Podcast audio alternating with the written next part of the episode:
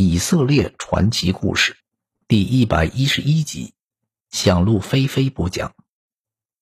这个时期，有从世界各国来的虔诚的犹太人住在耶路撒冷。听见这响声后，他们聚集到一起，大家非常兴奋，因为每个人都能听见使徒用他们本国的语言在说话。在惊异当中，他们说：“你看，这些人不是加利利人吗？为什么我们都能听见他们在用我们的母语说话呢？我们当中有帕提亚人、米底亚人、以兰人、克里特人和阿拉伯人，还有从美索不达米亚、犹太、加帕多加、本都、亚细亚、弗里加、庞弗利亚、埃及。”和靠近古利奈的利比亚一带地方来的人，还有从罗马来的人，包括犹太人和泛依犹太教的外邦人，我们竟然能够听见他们用我们的本地语言诉说上帝伟人的作为。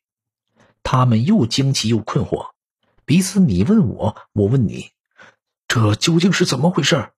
有些人竟然取笑信徒们说：“这些人不过是喝醉了罢了。”这时，十二使徒站了起来。彼得高声向大家说：“犹太同胞和所有住在耶路撒冷的人呐，你们要明白，要留心听我的话。你们以为我们喝醉了吗？不是的，因为现在才刚刚日出。这情形正是先知约尔所说的。上帝说过。”这是我们在世界的末期要做的，要把我的灵倾注给每一个人。你们的儿女都要宣告我的信息，你们的年轻人要看见异象，你们的老年人要做奇异的梦。在那些日子，我要把我的灵倾注出来，甚至给我的奴仆和婢女，他们要宣告我的信息。我要在天上显神迹。在地上行奇事，有血，有火，有浓烟。太阳要昏暗无光，月亮像血一般的红。在主那伟大荣耀的日子到来以前，这一切都要发生。那时，凡呼求主名的人必然得救。以色列同胞啊，你们要听我的话。拿撒勒人耶稣的神圣使命，你们清楚，由上帝借着他所行的神迹、异能、骑士，向你们显示出来了。这事儿你们自己都知道，因为发生在你们当中的。上帝按照自己的旨意和先见，早已决定把耶稣交给你们，而你们借着不法的人。把他钉在十字架上，杀了他。但是上帝使他从死里复活，把死亡的痛苦解除了，因为死亡囚禁不了他。大卫曾经指着他说：“我时常看见主在我面前，他在我右边，我不至于动摇。因此，我心欢喜，我的语言充满快乐。”我必朽之躯仍要栖息在盼望中，因为你不会让我下阴间，也不会容许你忠心的仆人腐烂。你已经指示我生命的道路，你的同在使我充满喜乐。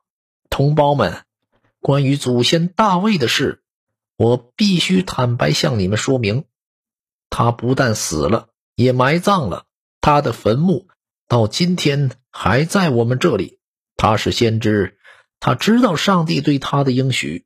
上帝曾发誓要从他的子孙中立一个王来坐在他的宝座上。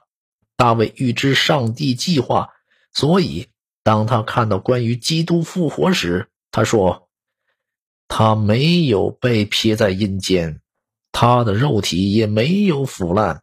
这位耶稣，上帝已经使他复活了。”我们。都是这事的见证人，他已经被高升在上帝的右边，并从他父亲接受了所应许的圣灵。你们现在所看见、所听到的，就是上帝倾注给我们的恩赐。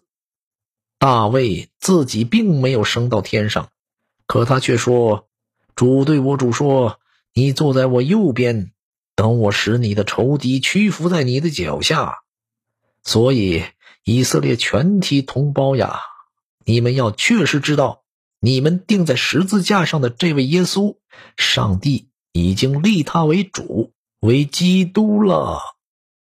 大家听到了这话，都觉得非常的悲痛。向彼得和其他使徒们说：“弟兄们，我们该做些什么呢？”彼得告诉他们：“你们每一个人都要悔改，而且要奉耶稣基督的名受洗，好使你们的罪得到赦免。你们就会领受上帝所赐的圣灵，因为上帝的应许是给所有我们的主上帝所召唤的人，就是你们。”你们的儿女以及一切在远方的人，彼得又用许多话向他们做见证，勉励他们说：“你们要救自己脱离这些邪恶的人所要遭受的惩罚。”许多人领受了他的信息，并接受了洗礼。那一天，信徒增加了三千人。